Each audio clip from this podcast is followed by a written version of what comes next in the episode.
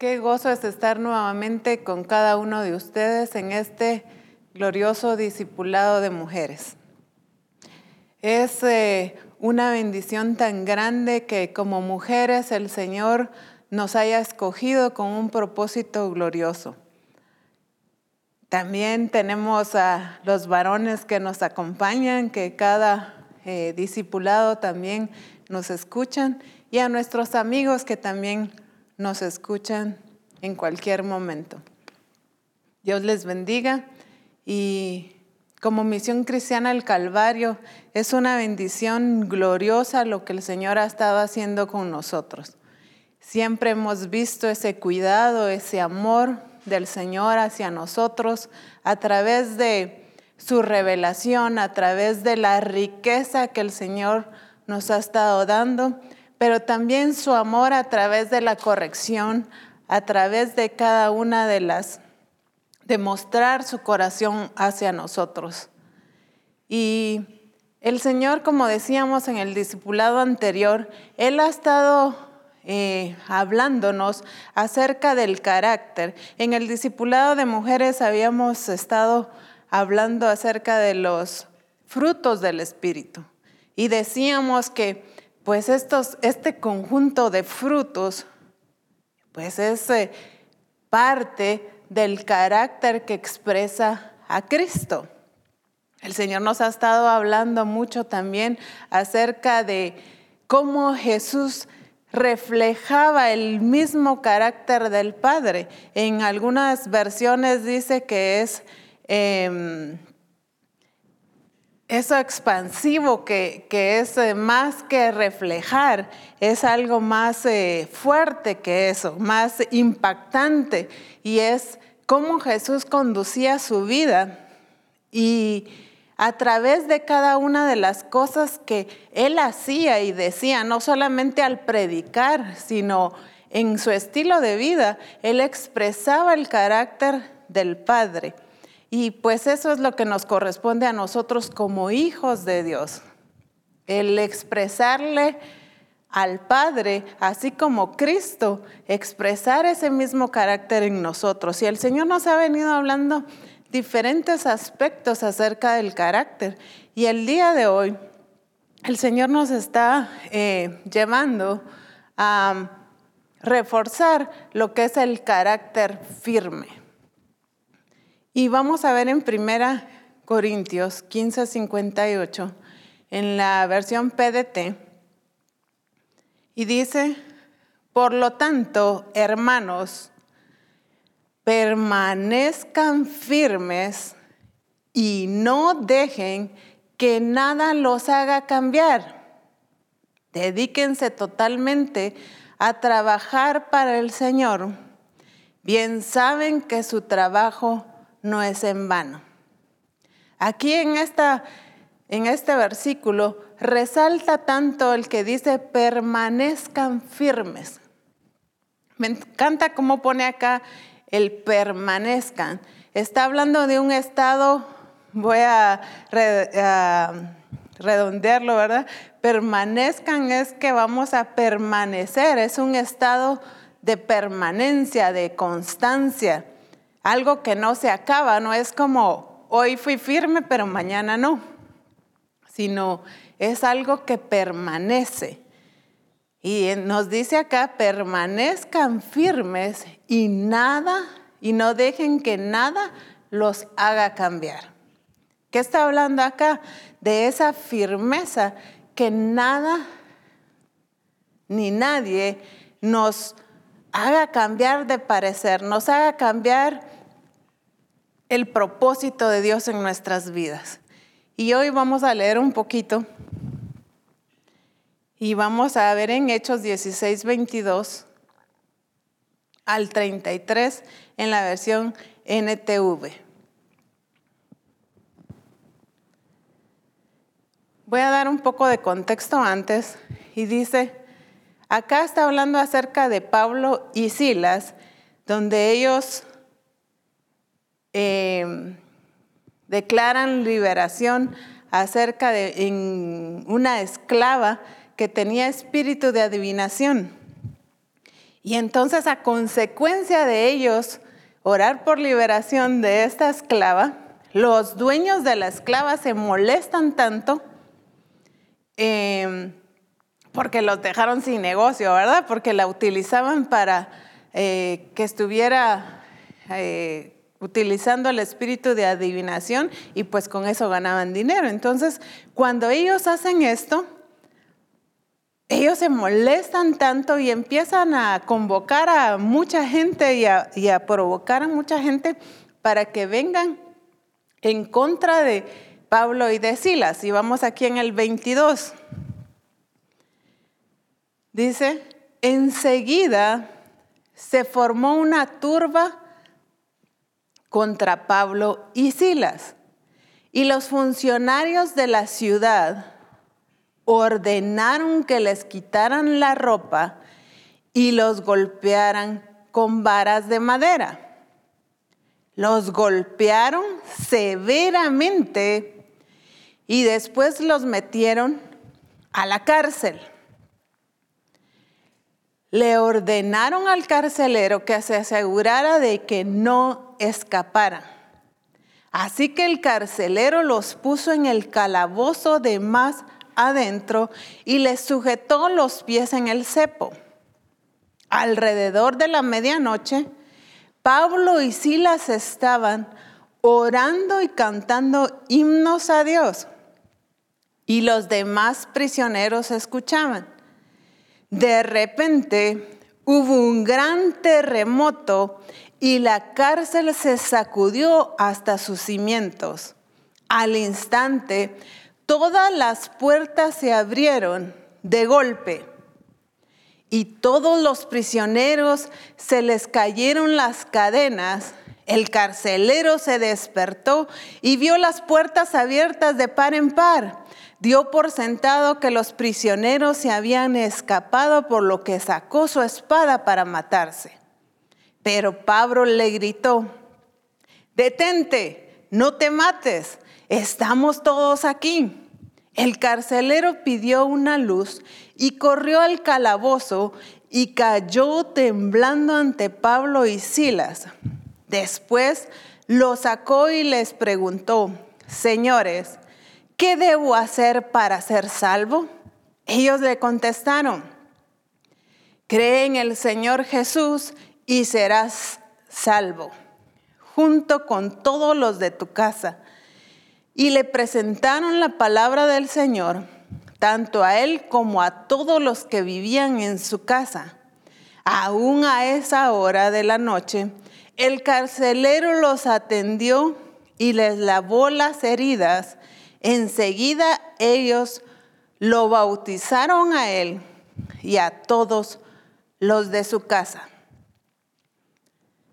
Vamos a ir acá por versículos trabajando, tratando de entender aún más la riqueza de lo que el Señor nos está diciendo acá en estos versículos.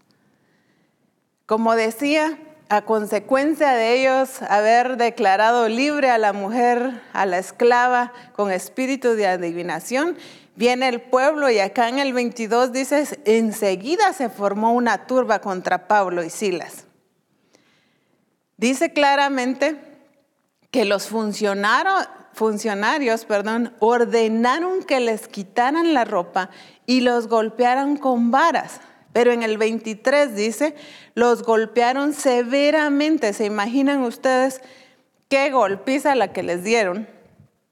Y que haya sido una turba, ¿verdad? Porque turba le llaman a la cantidad de gente que está eh, descontrolada, gente que está enojada, gente totalmente fuera de control. Dice, los golpearon severamente y después los metieron a la cárcel.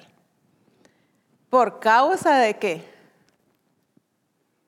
De haber cumplido con lo que les correspondía, de haber cumplido pues con lo que habían sido llamados a liberar a los oprimidos.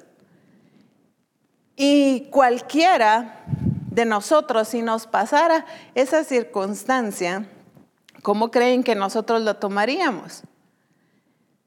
Primero, nosotros nos pondríamos a reclamarle al Señor o a reclamarle a la gente y decir, bueno, pero si nosotros no hicimos nada malo, eh, tratando de defendernos, obviamente, ¿verdad? Pero sin embargo vemos acá el carácter y la actitud de Pablo y de Silas. Porque no fue una golpiza cualquiera, los golpearon fuerte porque era con, con varas de madera. Cada golpe, se imagina usted recibir quién sabe qué tantos, porque dice varas, ¿verdad? No dice vara. Tanto golpe. Y encima de todo, los llevan a la cárcel. Y todavía les dice que se aseguren que no escapara. Entonces en el 24 dice así que el carcelero se puso en el calabozo, los puso, perdón, en el calabozo de más adentro y les sujetó los pies con el cepo, todavía asegurándose súper bien de que ellos no fueran a escapar. Entonces dice que alrededor de la medianoche en el 25, Pablo y Silas estaban, veamos acá, hay algo que me encanta ver aquí, la actitud en Pablo y en Silas. Qué carácter, ¿no es cierto? Ellos no estaban reclamando ni estaban, eh, como decimos aquí en Guatemala, alegando, ni estaban eh, reprochando, ni estaban em, haciendo algo contrario en contra de Dios, en contra de, de las mismas personas que lo habían apresado, ni en contra del carcelero. ¿Cuál era la actitud? Veamos acá, de Pablo y de Silas. Dice que en alrededor de la medianoche, Pablo y Silas estaban, ¿qué dice? Orando y qué? Y cantando himnos a Dios. ¿Se imagina usted a ellos a esas horas de la, de la noche adorando al Señor, cantando, en vez de estar eh, pues tristes, enojados o quién sabe qué tanto podían haber sentido, ¿verdad? Como pues era injusto lo que ellos estaban pasando. Sin embargo, la actitud de ellos era totalmente diferente a la que el mundo nos muestra. Una actitud hubiera sido algo normal, digamos, para el mundo, que ellos estuvieran eh, pues eh, gritando, alegando, eh, molestos, reclamándole al Señor que por qué les permitía eso si ellos estaban sirviéndole a Él. Sin embargo, vemos una actitud, un carácter diferente en ellos.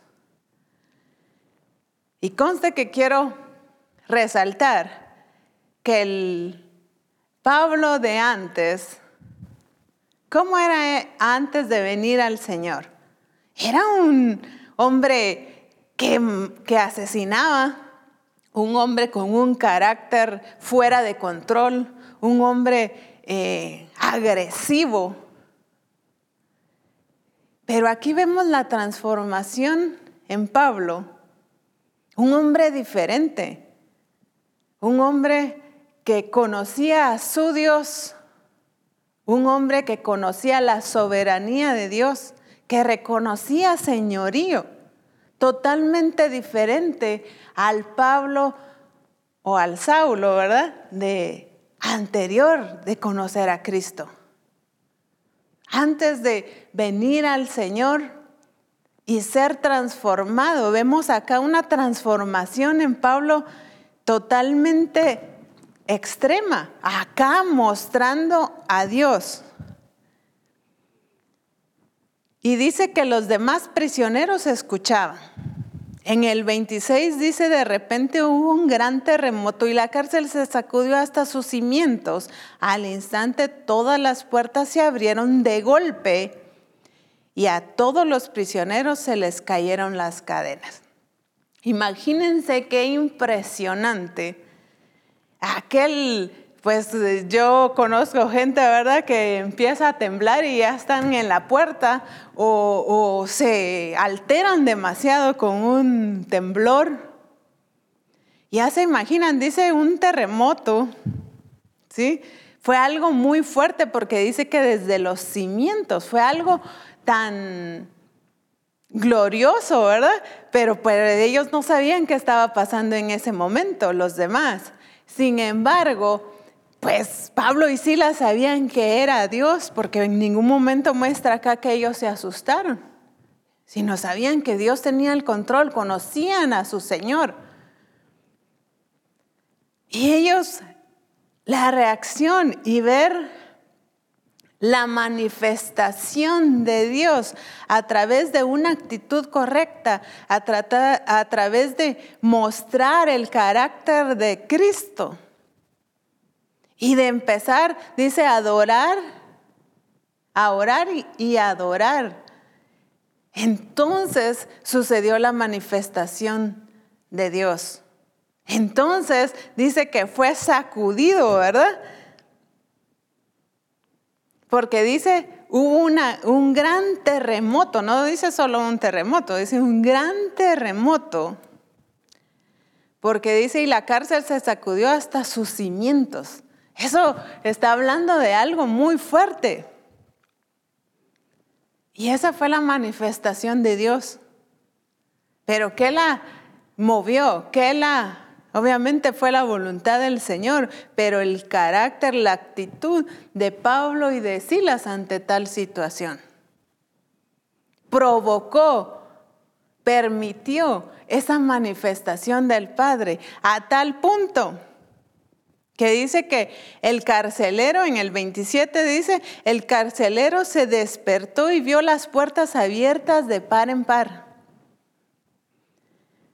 Sí, es cierto, hubo un terremoto, pero eso no, precisamente incluso al cuando pasan los terremotos, eh, de hecho pasa que las puertas se quedan trabadas, que ya no se pueden abrir.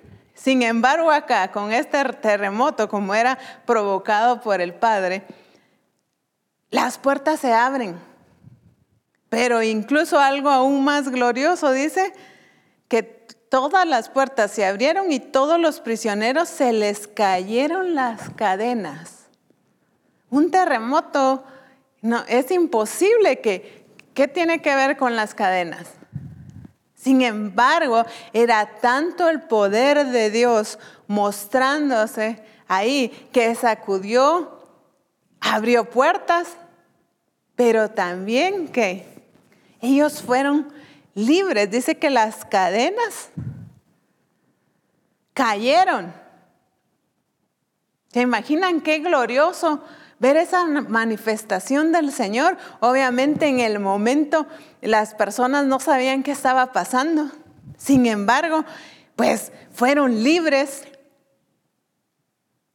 Y dice, el carcelero se despertó y vio las puertas. Imagínense qué susto para el carcelero, porque al que le iba a caer era él. Como decimos acá, al que le iba a caer el pato era al carcelero. Definitivamente lo iban a matar, tanto que él, él, dijo, aquí estoy perdido, porque si las puertas se abrieron y las cadenas se rompieron, entonces yo ya estoy muerto. Y dice que vino él y dice, dio por sentado, por supuesto, cualquiera de nosotros lo hubiéramos hecho quedamos por sentado que los prisioneros se habían escapado. ¿Quién, voy a decirlo así, en su sano juicio, si está encarcelado, eh, si se abrieran las puertas, si están libres, se quedaría ahí sentado? Lo primero que todo prisionero va a hacer es que salir huyendo, correr aprovechar ese momento. Sin embargo, fue algo tan glorioso, esa manifestación del Padre fue tan gloriosa que dice que el carcelero sacó su espada para matarse. Como decía, él dijo, ya me fui horrible, ¿verdad? O sea, ya todos escaparon y entonces me conviene más matarme yo a que me maten, ¿verdad? Sin embargo, dice que Pablo le gritó, detente, no te mates, porque sabía por qué el carcelero iba a matarse. Sabía que cuál era la consecuencia, pues. Y, y, le dice, detente, no te mates. Estamos todos aquí. El carcelero dice, pidió una luz porque yo me imagino que no la creía, ¿verdad? Y corrió al calabozo y dice, y cayó temblando ante Pablo y Silas. Me encanta también ver acá, porque la reacción del carcelero, pero el carcelero entendió que lo que estaba pasando ahí había sido o tenía que ver Pablo y Silas, porque no fue con ningún otro prisionero, sino que fue con, con los que realmente tenían que ver, ¿verdad? Que habían pues Dios había provocado esto, pero por ellos, ¿verdad? Por Pablo y Silas. Y dice que cae temblando ante Pablo y Silas. Dice, después lo sacó y les preguntó, estoy en el 30, señores, ¿qué debo hacer para ser salvo? Veamos aquí algo interesante donde el Señor les dice, perdón, el carcelero les dice, ¿qué debo hacer para ser salvo? Díganme una cosa, ¿en qué momento Pablo y Silas le predicaron a él, al carcelero? ¿Verdad que no? En ningún momento acá ellos se ponen a predicarle. En ningún momento se pusieron a, hablar en voz alta y decir, ahora vamos a aprovechar. ¿Y cuál es la reacción del carcelero? Preguntarles a ellos y les dice, ¿qué debo hacer para ser salvo? Vimos acá que no fue una prédica la que provocó un cambio, una necesidad en el carcelero, sino fue ver el carácter, la actitud de Pablo y de Silas. Obviamente la manifestación, pero sobre todo verlos a ellos en, su, en cómo se condujeron estando en esa situación. Él obviamente miraba tanto preso ahí, ¿verdad? Tanta gente ahí que pues definitivamente reaccionaba de una manera tan diferente a la que él estaba viendo en Pablo y en Silas. Tanto fue, tan impactante fue la actitud de Pablo y de Silas que provocó en el carcelero, pero no decir, ¿qué les pasa a ustedes? o sea, fue algo tan glorioso que lo llevó a entender que había algo más en ellos y, que provocó que les preguntara, ¿qué debo hacer para ser salvo? Entonces nos está diciendo acá de cómo nuestro testimonio, nuestra forma de conducirnos, nuestro estilo de vida dice más que lo que nosotros podamos incluso decir en una prédica. No estoy diciendo que la prédica no es suficiente ni es clara, pero podemos estar repitiendo las verdades de Dios, pero tal vez no transmitimos vida porque no lo estamos viviendo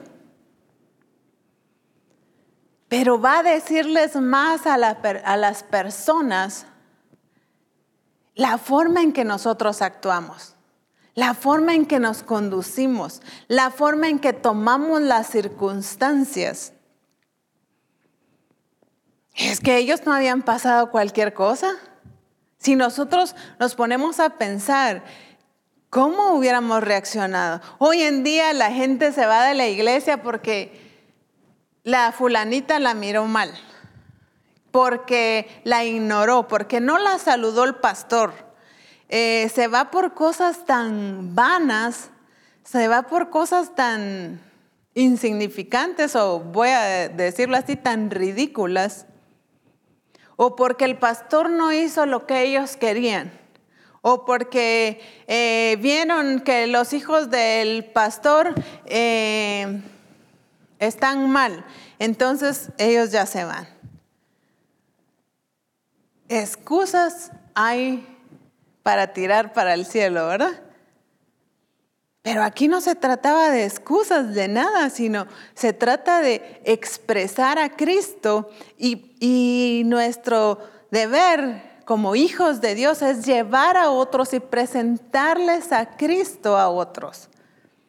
¿Y por qué muchas veces la gente, incluso aunque les hablemos, no, no quiere saber nada del Señor. Se nos ha hablado por el mal ejemplo que se ha dado y que está la iglesia faltante de, de personas, de hijos de Dios que sean ejemplo, que muestren a Cristo, que muestren el carácter de Cristo.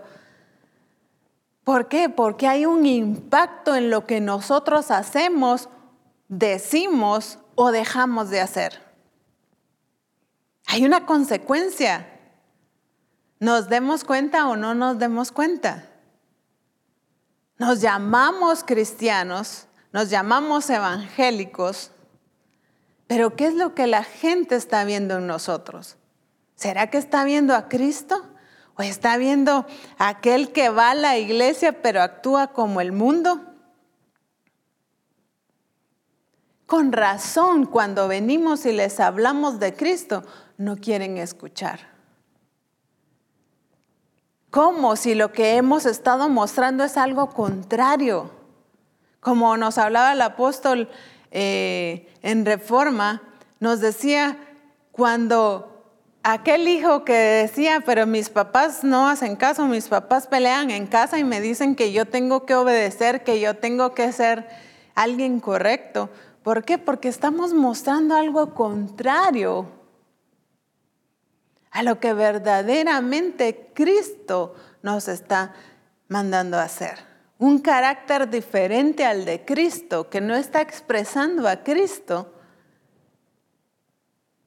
Entonces hay consecuencias, hay un impacto que nosotros hacemos en la vida de las demás personas que nos rodean. El detalle está en que si es un impacto bueno o es un impacto malo. Pero vemos acá que la actitud de Pablo y de Silas, lo que impactó al carcelero, como decía, a tal punto de preguntarle, ¿qué debo hacer para ser salvo? ¿Será que tu actitud en tu trabajo, será que tu actitud en tu casa en cómo tú te conduces, en tu forma de hablar. ¿Será que provoca en las personas el preguntarte, ¿qué debo hacer para ser salvo? A causa de que ven tu actitud, a causa de que ven la gloria de Dios en tu vida, o a que tus acciones provoquen esa manifestación gloriosa del Padre que venga y provoque que alguien o que las personas vengan y te digan, yo quiero lo que tú tienes. Dime qué necesito hacer para ser salvo. Es que a ese punto es el que necesitamos llegar como iglesia de Jesucristo. Pero me encanta que no se quedaron ahí. Dice, ellos le contestaron, cree en el Señor Jesucristo y serás salvo junto con todos los de tu casa. No se quedaron solo en Pablo, en el carcelero. Llegaron más allá. Porque dice, cree en el Señor Jesús y serás salvo junto con todos los de tu casa. El 32. Dice, y le presentaron. Entonces ahí sí ya le hablaron de Jesucristo. Ahí ya le predicaron y dice, y le presentaron la palabra del Señor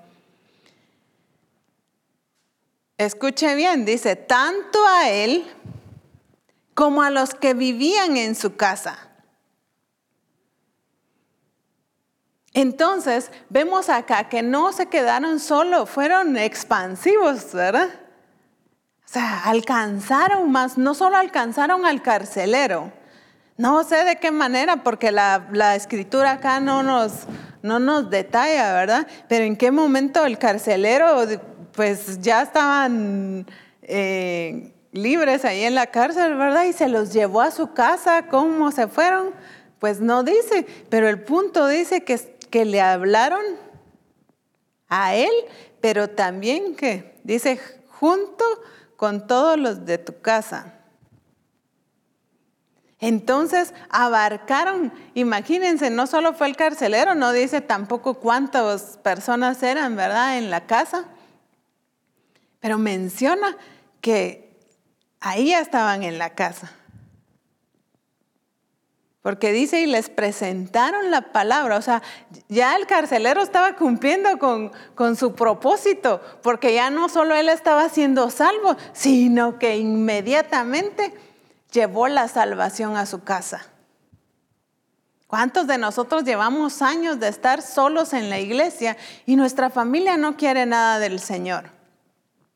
Definitivamente había impactado la vida del carcelero la actitud de Pablo y de Silas. Había impactado tanto que no solo se quedó él con querer esa transformación, ese cambio, el poder ser salvo él, sino también toda su casa. Y veamos aquí en el 33 dice, aún a esa hora de la noche, porque pues si el terremoto fue a medianoche o después de la medianoche, quién sabe qué horas o cuánto tiempo pasó aquí, ¿verdad? Pero dice, y aún a esa hora de la noche, el carcelero los atendió y les lavó las heridas. Enseguida ellos lo bautizaron a él y a todos los de su casa. Preste atención aquí. Dice, primero ellos le hablaron al carcelero, les presentaron a Cristo, a todos los de su casa, y después, porque dice, a esa hora el carcelero los atendió y les lavó las heridas, porque como decimos, fueron apaleados, ¿verdad? Fueron golpeados por la turba de, personas, fueron gravemente heridos. Y entonces, pero sin embargo, ellos no llegaron a, a, la casa de él y decir, mire, después hablamos de Jesucristo, pero primero ayúdeme. No, no, no eran ellos los que importaban. Era presentarles a Cristo, al carcelero y a todos los de su casa. Ellos dejaron su dolor porque obviamente tenían dolor, les ardía o, les dolía, no sé qué tanto podía pasarles en ellos y uno a veces solo se golpea en una pared con una silla o, cualquier cosa que uno se golpea y ahí anda uno, ¿verdad? Que ya no aguanta. O que ya se desmayan por cualquier cosita. Sin embargo, ellos con heridas, con todo, les, no les importó eso, sino les importó antes llevar al carcelero y a toda su casa a los pies de Jesucristo. Y dice, después de que los curaron, ¿verdad? Que los, que los ayudaron y lavaron sus heridas, dice, enseguida, no perdieron el tiempo, sino que cumplieron a cabalidad con el propósito, presentar a Cristo y llevar, dice, a todo hombre, ¿verdad? Porque dice enseguida, ellos lo bautizaron a él. Imagínense, no solo fue a él, dice a él y a todos los de su casa. Por eso me encanta ver a detalle estos versículos en la escritura, porque me dice tanto, hay tanta riqueza acá, Que cuando usted haga el tiempo, por favor, vuelva a leerlo, examine realmente la actitud de ellos, pero también vea cómo hubiera reaccionado usted, vea cómo está impactando la vida de las demás personas. ¿Será que nuestra actitud, nuestra firmeza en el Señor, el conocerle a Él, está provocando esa gloria, esa manifestación de Dios para que la gente quiera conocer al Padre. O como decía el apóstol, llevamos 20, 30 años trabajando en el mismo lugar y tal vez ni se han enterado que somos cristianos. De repente a alguien le dicen, ¿y vos sos cristiano? Pues, después de 10, 20 años de estar trabajando en un lugar. Y la gente no ha podido notar porque la persona no evidencia a Cristo en sus acciones. Eso quiere decir que estamos actuando igual que todos los demás, que no estamos impactando de la manera que Cristo quiere que nosotros impactemos a través de nuestro carácter. ¿Por qué? Porque hoy en día pues como hemos dicho anteriormente, ¿verdad? El día de hoy se llama la, a los jóvenes, ¿verdad? De cristal. ¿Por qué? Porque con nadita la gente hoy en día se ofende. Con nadita eh, ya no le pueden decir nada ni corregir. Y lo peor es que esto ha eh, entrado a la iglesia también. Ya no quieren que el pastor o porque, ay, ya está enojado. ¿verdad? Ya está molesto. Y es que, no, si me están regañando, obviamente no es regaño, ¿verdad? Es corrección, pero la gente así lo dice. Si me están regañando aquí a la iglesia, en la iglesia, ¿para qué vengo? Mejor ya no vengo. ¿Por qué? Porque no nos gusta que nos corrijan. No estamos dispuestos a ser transformados. Entonces, hoy en día la gente como todo lo queremos, tanta cosa desechable que hay hoy, ¿verdad? Hoy queremos hacer todo cambiando de parecer.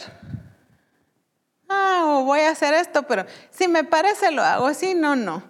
Entonces me meto a estudiar. ¿Cuánta gente se mete a estudiar una carrera y no la termina? Y peor aún, la terminan y trabajan de eso. O cuánta gente inicia algo y no lo terminamos. O dejamos todo a medias. O se nos encarga algo en la iglesia. Se nos da un privilegio y dejamos a medias. No llegamos el día que nos corresponde servir. Y, ah, el pastor sabe. O, ay, hay más gente. No se trata si hay más gente que lo pueda cubrir o no.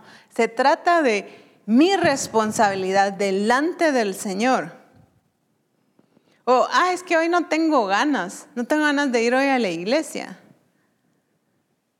No se trata de ganas, sino que mi servicio debe ser con una actitud de gozo, compasión.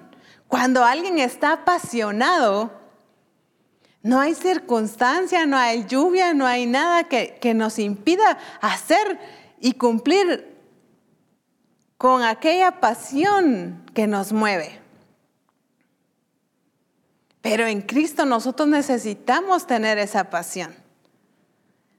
Para tener un carácter firme necesitamos esa pasión, necesitamos conocerle a Él. Aquí vemos a un Pablo y a un Silas que ya había conocido a Jesucristo y andando con Jesucristo, habían andado con Él, habían visto cómo Él actuaba, cómo Él hablaba, cómo Él accionaba, cómo se conducía.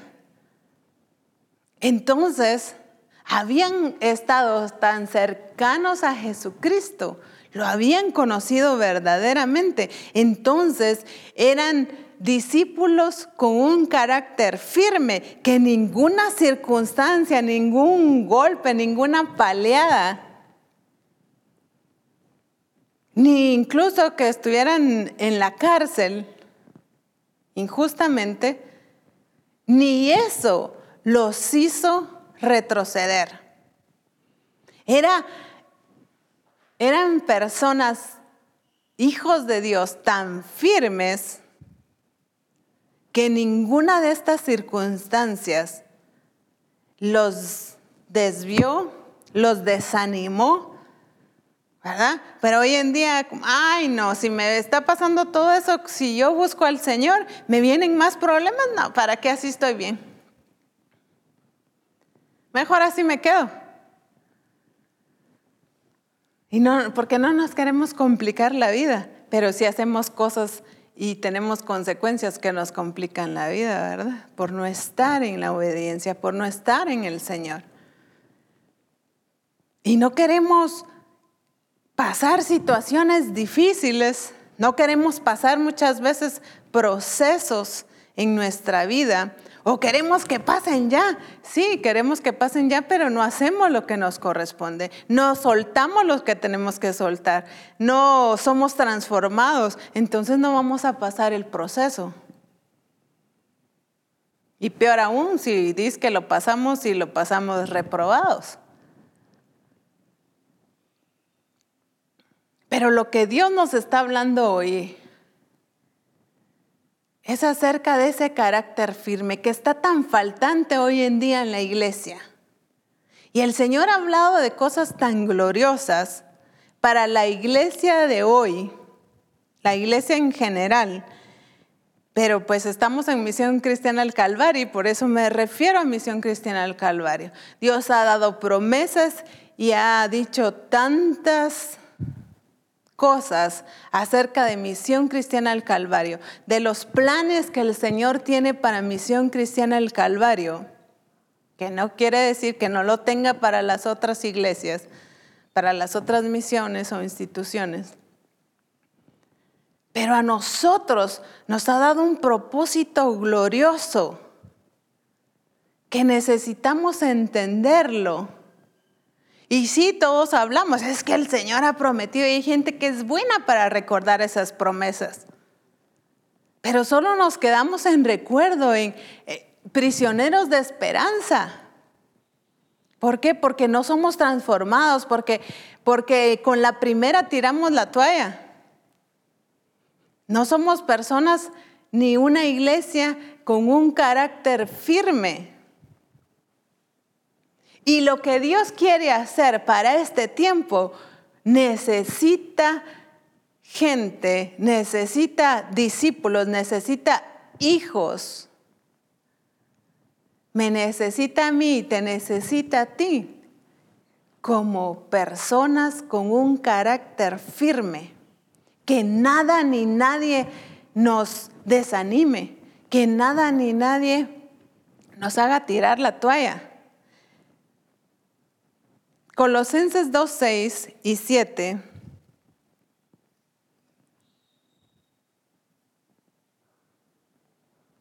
nos dice, así que como habéis recibido a Cristo Jesús el Señor, andad en unión con Él, reflejando su carácter en las cosas que hacéis y decís viviendo vidas que alejan a otros del pecado, estando profundamente arraigados en Él.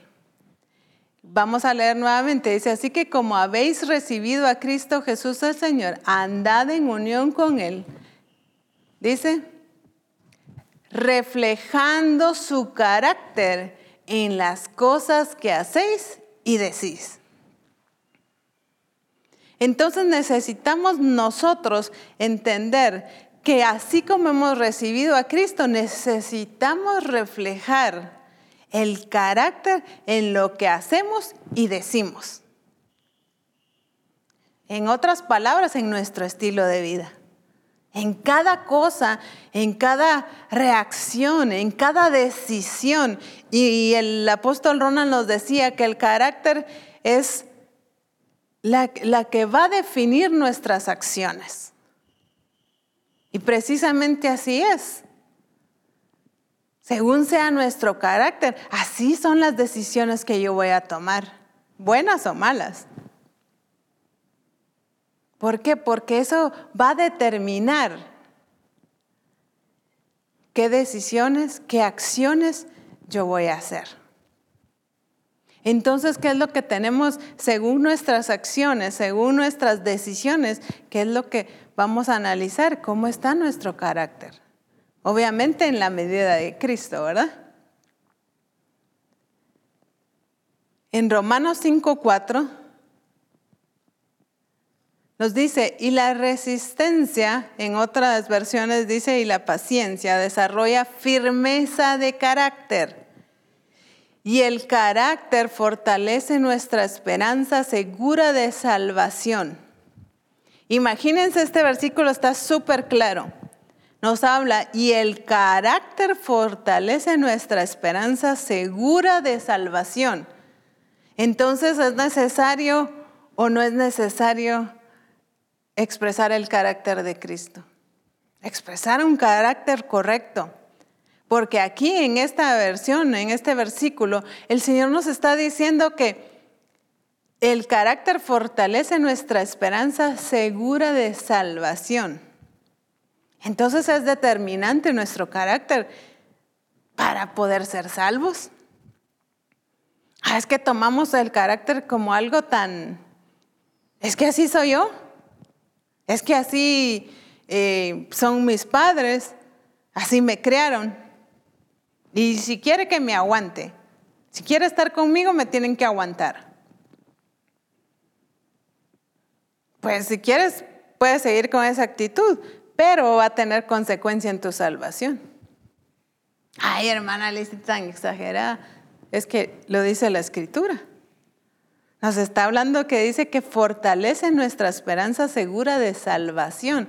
Quiere decir que si no tenemos un carácter correcto, un carácter firme en el Señor, entonces va a repercutir en nuestra salvación. Así de fuerte, pero así de claro también nos dice la Escritura. En Romanos 5.4 ah, es el que acabamos de leer, ¿verdad? La resistencia desarrolla firmeza de carácter. Isaías 26.3 nos dice, Señor, tú conservas en paz a los de carácter firme, porque confían en ti. Tú conservas en paz a los de carácter firme, porque confían en ti.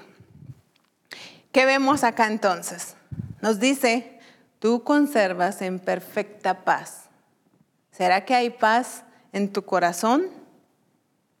¿Vives en perfecta paz? ¿O vives angustiado? ¿Vives molesto? ¿Vives eh, frustrado? ¿Cómo es tu estilo de vida? ¿Cómo es tu diario vivir? Dice acá que el Señor nos conserva en paz cuando tenemos un carácter firme. Eso quiere decir que si nosotros estamos, somos de doble ánimo, somos que ahorita sí, que ahorita no, que hoy sí quiero, que hoy no, que hoy no tengo ganas o que ya no, o sea, que lo voy a dejar, que cualquier cosa me mueve, que cualquier cosa me desilusiona, entonces no voy a tener esa paz que solo el Señor da. Entonces ahora entendemos, ¿verdad? Porque muchos no vivimos en paz. Decimos, es que no me dejan tener paz aquí en la casa. Es que me quitan la paz. También que estaba yo y me vinieron a quitar la paz. Porque vinieron a alborotar, ¿verdad? Pero dice la escritura que el Señor que conserva en paz a los de carácter firme. ¿Por qué? Porque dice, porque confían en ti. Entonces alguien de carácter firme es alguien que confía en Él. Para poder tener un carácter firme, necesitamos confiar en Él. Es como lo que se nos ha dicho, ¿verdad? Creer en Dios es una cosa, pero creerle a Él es otra. Muchos pueden decir, es que yo creo en Dios. Sí, creo que existe, pero ¿le creo a Él? Eso me lo dicen mis acciones. Eso me lo dice mi carácter. Mi carácter revela si yo confío en Él o no. Porque si yo confío en Él, nada me va a mover, no importa la circunstancia, no importa la paleada, no importa eh, qué circunstancia, por dura que sea, por triste que sea, pero nada me va a mover porque yo le creo a Él, porque yo confío en Él. Entonces, esa confianza en Él me va a llevar a ser firme en mi carácter, a no moverme, a que nada me distraiga de cumplir el propósito de Dios. Entonces necesitamos creerle a Él, necesitamos confiar en Él, pero para eso tenemos que conocerle antes. Para confiar en Dios necesito conocerle. Necesito verle actuar en circunstancias donde muchas veces como que si no estuviera, como que estuviéramos solos. Ah, pero es que cuando lo conocemos, lo distinguimos. Distinguimos su accionar, que yo estoy pasando esta situación, pero Dios está en medio de eso. Estoy pasando tribulación, pero con paz del Señor. Estoy pasando situación tan difícil, pero yo sé que el Señor me va a sacar de esta en, un proceso tan grueso, como decimos, ¿verdad? Tan extremadamente fuerte. Pero yo sé y entiendo que en ese proceso Dios está formando su carácter en mí. Entonces mi proceso va a ser diferente. Me refiero a cómo lo voy a afrontar, a cómo lo voy a pasar cuando yo entiendo y conozco y confío en Él. Entonces las circunstancias pueden estar de lo peor, pero si yo confío en Él, si mi carácter firme en Él está presente, se está expresando en mí, entonces las circunstancias, porque si hablamos de Pablo y de Silas, hubieran podido pasar esa situación de una manera totalmente diferente pues decimos, hubiera sido normal que ellos se molestaran, que dijeran, pero ¿por qué si esto es injusto? O llámenme aquí al presidente de la cárcel, yo voy a presentar, voy a hacer una apelación, ¿verdad? hubiera sido totalmente diferente si ellos hubieran actuado de una manera negativa de una manera como normal del mundo.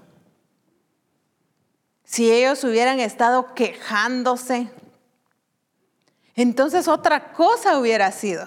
En primer lugar, el Señor no, no, no muestra su manifestación en ese lugar. No hubiera habido esa liberación de las cadenas, no hubieran sido abiertas las puertas y mucho menos el carcelero hubiera conocido de Dios. No hubiera querido conocerle, ni siquiera. Y tampoco hubiera sido alcanzada su familia. Pero ¿qué hizo la diferencia? Hombres de Dios con un carácter firme, que confiaban en Dios, que le conocían, que ni una situación como la que ellos estaban viviendo, los movió, sino les daba más fuerza porque hablándole ahí después al carcelero.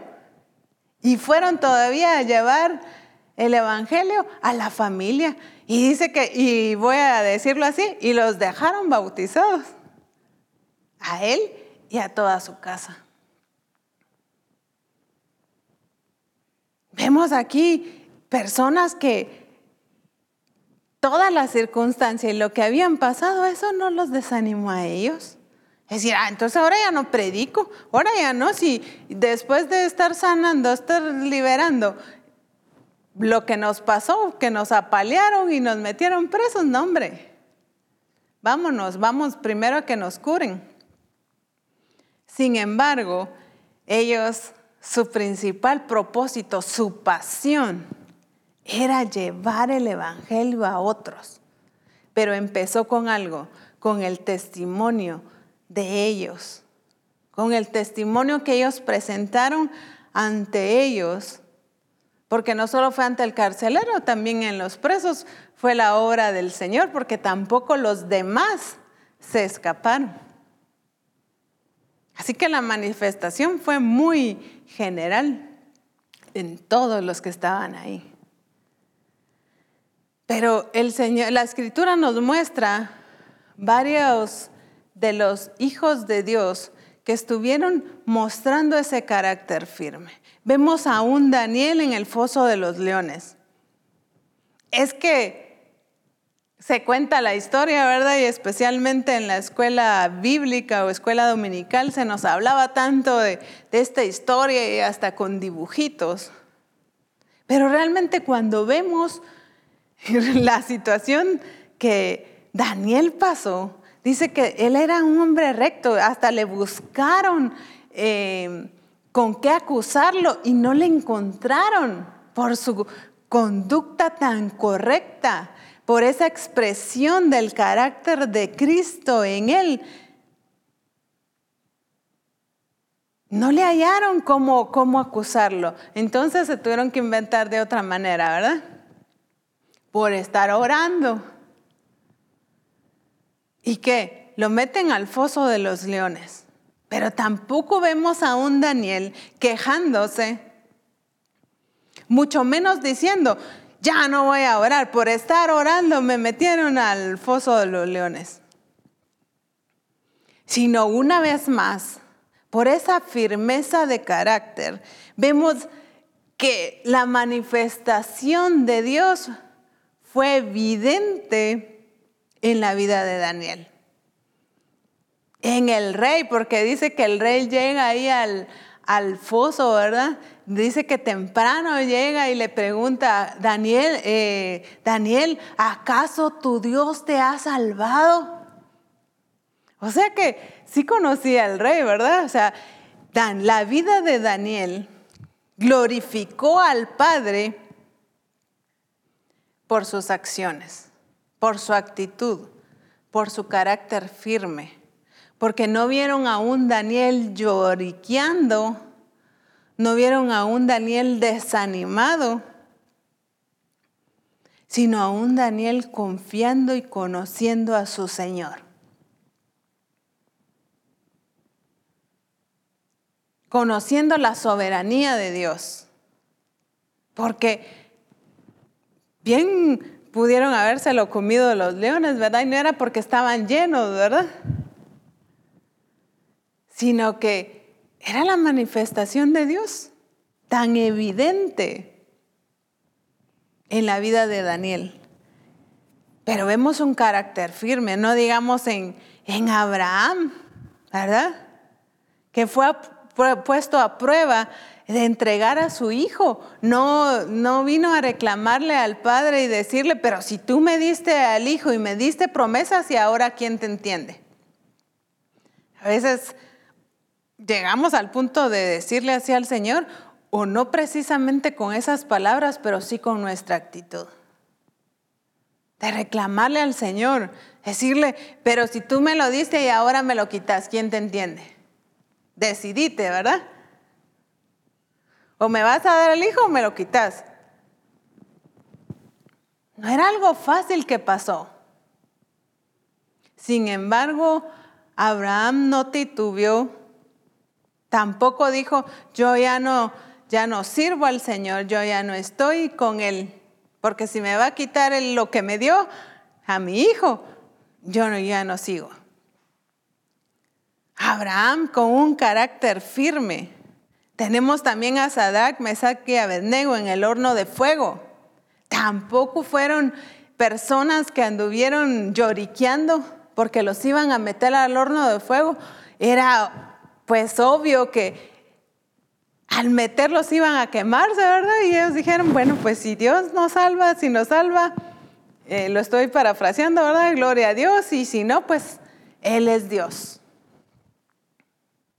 Qué bueno que entendamos esa soberanía de Dios. Y es que cuando le conocemos, cuando confiamos en Él, entendemos la soberanía de Dios. En que si hace, si nos da, gracias a Dios, si no nos da, pues gracias a Dios, Él sabrá por qué.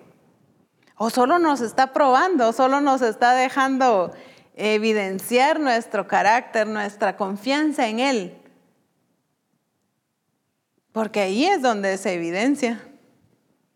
Sin embargo, ellos, a pesar de, que iban a ser, y sabían, ¿verdad? Que iban a ser metidos en el horno de fuego, ellos no titubearon, ellos no desmayaron.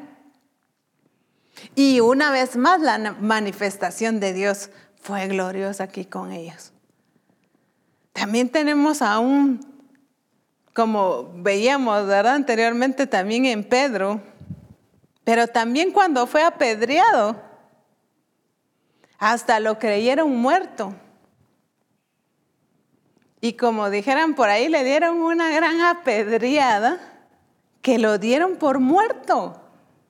O sea, lo dejaron ahí tirado. Dijeron, este ya se murió, entonces lo dejaron ahí. Pero vemos acá que Pedro, sin embargo, ya ese Pedro transformado, ¿verdad? Con un carácter firme. Dice que se levantó y al día siguiente, imagínense que cómo pudo haber estado golpeado, de adolorido, de, no sé, eh, a veces, ¿verdad? Cuando hay golpes muy fuertes, hasta fiebre, ¿verdad? Yo no sé qué tanto pude, nada que su pastillita para el dolor, ¿verdad? En ese tiempo pues no, no había.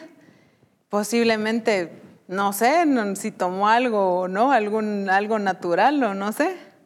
Pero como quiera, imagínense después de haber sido dado por muerto, después de, de haber sido apedreado,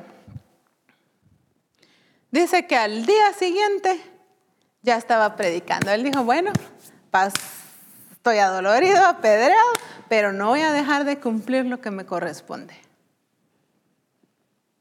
Ni esto me va a detener. Pero nosotros con cualquier cosita hoy en día vemos, y fue tan notorio, ¿verdad? El tiempo de pandemia, donde no, no hubo reuniones presenciales en la iglesia, vemos que hoy en día cuántos dijeran por ahí, claudicaron, ¿verdad? ¿Cuántos se perdieron en el camino? ¿Cuántos dejaron de congregarse? Incluso en línea, ¿verdad? Me refiero. ¿Cuántos tiraron la toalla? El apóstol Abraham nos contaba, ¿verdad? De pastores, gracias a Dios no de la misión, pero que le contaban que se quedaron sin iglesia. Hemos sabido de congregaciones y una persona me decía, mire, nosotros nos quedamos tal vez con la tercera parte de la iglesia. ¿Por qué? Porque muchos desertaron. Entonces, ¿dónde estaba su firmeza? ¿Dónde estaba su fundamento? No estaba en Cristo. Entonces no había un carácter firme y eso es lo que ha estado faltando en la iglesia hoy. Y para lo glorioso que Dios tiene en este tiempo necesita gente con carácter firme que glorifiquen a Dios a través de sus actitudes, a través de sus acciones. Esa manifestación gloriosa que el Señor ha prometido para Misión Cristiana el Calvario, Él la va a realizar, pero solo con aquellos de carácter firme. Solo aquellos que estén dispuestos a afrontar cualquier situación y que nada los va a mover de cumplir el propósito de Dios. Yo quiero ser de esas personas con las que el Señor va a manifestar su gloria. Me imagino que tú quieres también, pero no se trata de que si yo deseo o no, Se trata de que, de que yo me disponga a conocerlo a Él, de que yo me disponga a tener ese carácter firme. Y espero en Dios que tú hoy determines en tu corazón el ser un hombre, el ser una mujer con carácter firme. El que tú propongas en tu corazón a decir, Señor, yo quiero que ser parte de esa manifestación gloriosa del Señor, de este tiempo. Yo no me quiero quedar atrás, yo no quiero tirar la toalla. Yo no quiero perderme de eso glorioso que tú vas a hacer, pero quiero que lo hagas a través mío. Pero para eso necesito ser alguien elegible. Necesito hacerme alguien elegible.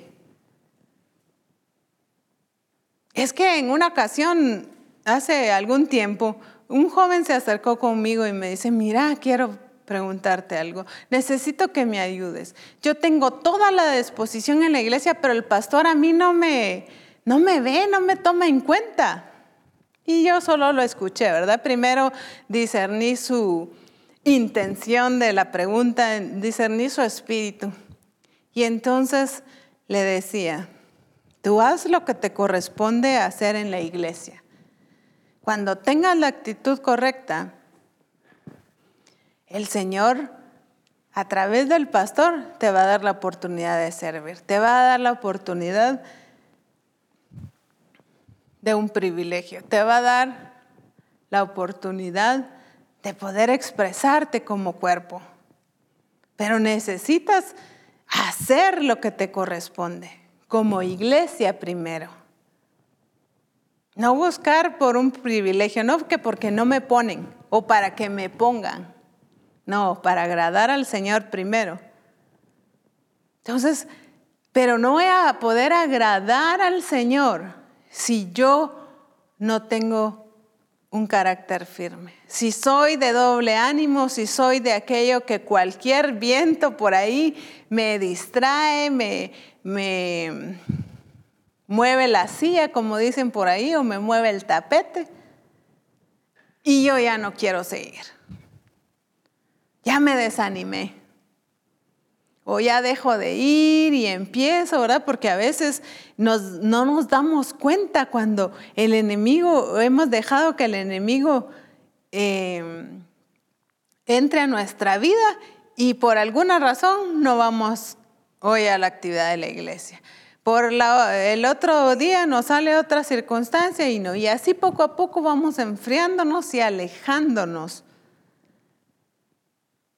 Cuando nos damos cuenta, ya no estamos en la iglesia. Y no se trata de ir a la iglesia, ¿verdad? Me refiero a estar en el Señor.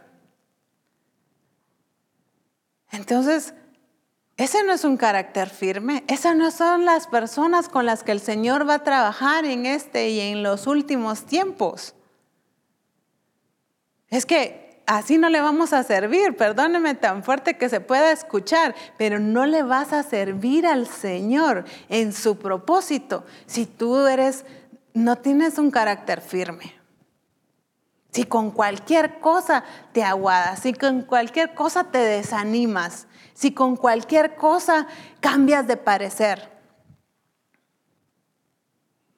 Y acá la escritura nos, nos muestra hombres y mujeres que estuvieron dispuestos a cualquier cosa. Vemos a una María, a una Débora, a una Esther, que no le importó eh, que corriera peligro incluso de que, porque en ese tiempo si alguien se presentaba delante del rey que no había sido llamado, pues lo mataban.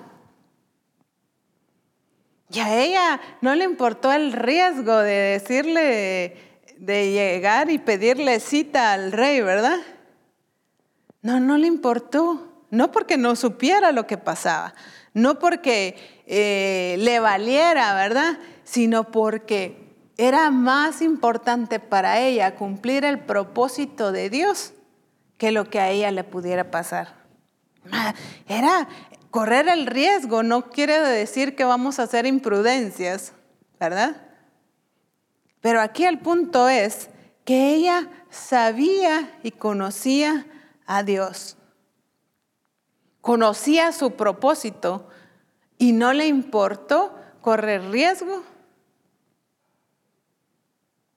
o anteponer su vida incluso por cumplir el propósito de Dios. Y esos son los hombres y las mujeres que Dios necesita para este tiempo. No es porque yo voy a decir es que Dios me necesita. Porque Dios, si yo no lo hago, pues lo hace alguien más. Eso no le complica al Señor. Si yo no me hago alguien elegible, pues el Señor elige a alguien más. Él no se complica. Ah, no, porque Él ya me llamó y eso no va a cambiar. Nadie me puede quitar lo que Dios me dio, claro, pero yo sí lo puedo desechar. Yo puedo mirar atrás de lo que el Señor ha prometido para mi vida, de lo que Dios tiene y ha preparado para mí, pero si yo no acciono si yo no soy transformada, si yo no soy formada, si yo no me dejo transformar en cada uno de los procesos, si yo no entiendo que necesito ser esa persona confiable, esa persona que no le va a fallar al Señor, esa persona que no va a dejar hablando solo a los demás, sino persona que mi palabra valga que sepan que lo que yo digo lo voy a cumplir, porque tengo ese carácter firme, así como Jesucristo, así como el Padre. Entonces Dios va a obrar a través mío, entonces Dios va a cumplir. Porque muchos nos confiamos en decir, es que ya me llamó, así que haga lo que yo haga, nadie me va a quitar eso. Nadie te lo puede quitar, pero tú sí lo puedes ceder, tú lo puedes soltar, tú lo puedes dejar. Y no solo tenemos hombres en la escritura, sino el Señor en su amor y su misericordia para Misión Cristiana del Calvario también puso a un hombre de Dios que ha permanecido firme en cumplir con el plan de Dios para Misión Cristiana del Calvario. Un hombre que nos ha llevado a cumplir su propósito, a entender su propósito con pasión, pero también nos ha dado ministerios que han permanecido firmes delante del Señor, firmes ante Misión Cristiana del Calvario, pero también firmes al propósito, firmes a ese llamado. Así que no podemos excusarnos que no tenemos ejemplo.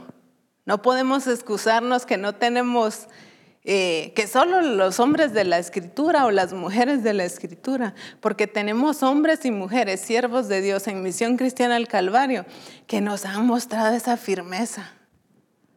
Otros que no, definitivamente también. Pero me refiero a esos hombres que Dios ha puesto, a esos ministerios, ministros de Dios esas mujeres que han sido fieles a Dios, pero fieles a su llamado también y a su propósito. Y así que somos bendecidos como misión el Calvario, porque Dios nos ha bendecido con algo glorioso que el Señor quiere hacer a través de nosotros, pero necesitamos una generación de hombres, y no me refiero a, a edades, sino a una generación, sea de mayor a menor de edad, de hombres y mujeres fieles a Dios. Como decía, que nos hagamos elegibles que el Señor cuando necesite a alguien, ¿verdad? Obviamente Él ya lo tiene todo planificado, pero decir, necesito hacer esto. ¿Dónde están esos fieles de Dios? ¿Dónde están esas personas de carácter firme? Estos que no me van a dejar hablando solo, estos que no se van a echar atrás. Que en Misión Cristiana al Calvario se inunde de personas con ese carácter firme, que seamos confiables para que el Señor ponga en nuestras manos el cumplimiento de su propósito. De hecho, lo ha hecho, ¿verdad? Nos ha confiado su propósito. Pero que nosotros seamos esas personas con ese carácter firme, esas personas confiables para el Señor, para poder cumplir ese propósito. Y en Hebreos 12:3 nos dice, así que considere cuidadosamente cómo Jesús enfrentó una oposición tan intensa por parte de pecadores que se oponían a sus propias almas para que tú no te desgastes ni cedas ante las presiones de la vida. Entonces nos dice, así que considera cuidadosamente cómo Jesús se enfrentó. Vemos acá en esta escritura, nos está poniendo de ejemplo a Jesucristo. Y definitivamente es el mejor ejemplo que nosotros podemos. Y es ejemplo de excelencia, ¿verdad? Que tenemos cómo Jesús se enfrentó. Y nos dice que veamos a Jesucristo cómo enfrentó para que nosotros no nos desanimemos. Y nos dice ahí de último, para que no, para que no se desgasten ni cedan ante las presiones de la vida. Nos está poniendo claro acá el ejemplo de Jesús. Que no cedamos ante las circunstancias, que no cedamos ante las presiones, que no cedamos ante aquello que nos pueda fascinar, que nos pueda eh, cambiar nuestra forma de pensar y entonces nos aleje del el propósito. Así que la iglesia gloriosa que el Señor tiene para este tiempo es la iglesia que permanezca firme. Y como decíamos en el discipulado anterior, esa iglesia que ni las puertas del enemigo prevalezcan contra ellas. Pero va a permanecer contra alguien no aguado, no alguien débil, no alguien que se eche para atrás. Para que sea esa iglesia gloriosa, para que tú y yo seamos esa iglesia gloriosa, necesitamos hoy, y si hemos sido firmes hasta hoy, necesitamos incluso afirmarnos aún más, porque hay promesas del Señor para nosotros en que si nosotros estamos en Él, entonces Él nos va a fortalecer, Él no nos va a dejar.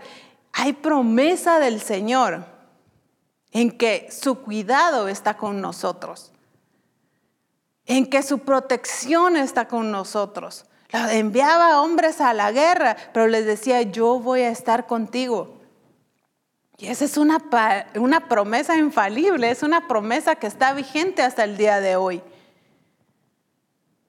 Él no nos va a dejar, Él no nos va a desamparar. Y sin embargo, muchos hoy se sienten desamparados, se sienten abandonados incluso por el Señor. Entonces necesitamos examinar cuál ha sido nuestra actitud, cuál ha sido nuestro accionar. Porque no depende del Señor, depende de nosotros. Y hay una condición también, si permanecemos en Él. Ah, es que esa es otra cosa, ¿verdad? Que hay, hay una advertencia, hay algo más ahí que nosotros tenemos que cumplir. Porque Él es fiel. Pero vamos a, provocar, voy a utilizar la palabra, que se cumplan esas promesas en nuestra vida cuando nosotros vamos a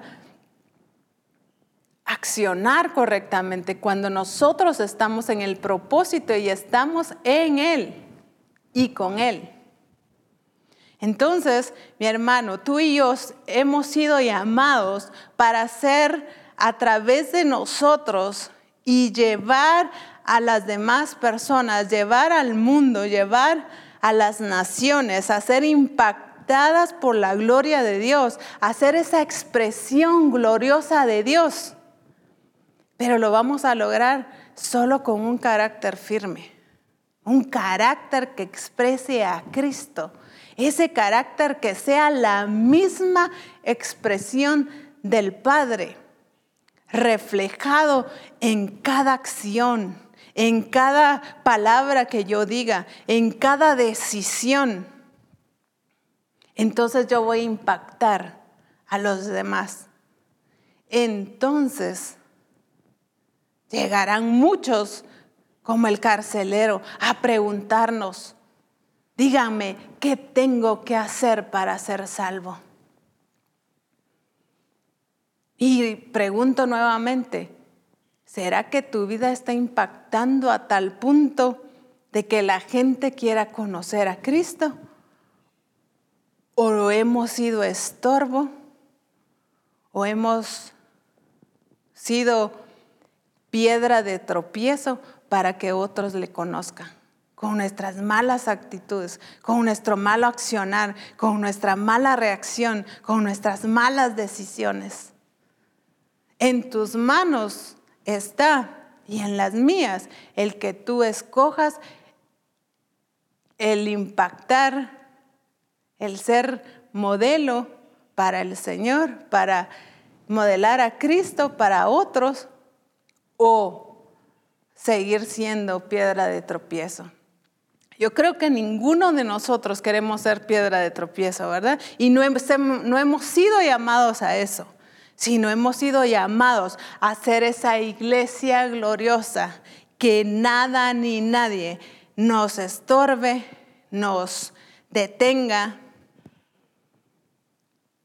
que no seamos gente que tira la toalla, ¿verdad? Es una expresión muy chapina.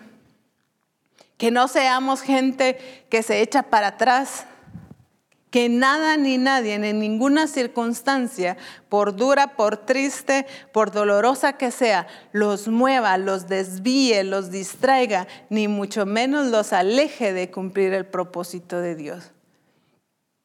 Y que hoy tú y yo podamos decirle al Padre, yo te he glorificado en la tierra, he acabado la obra que me diste que hiciera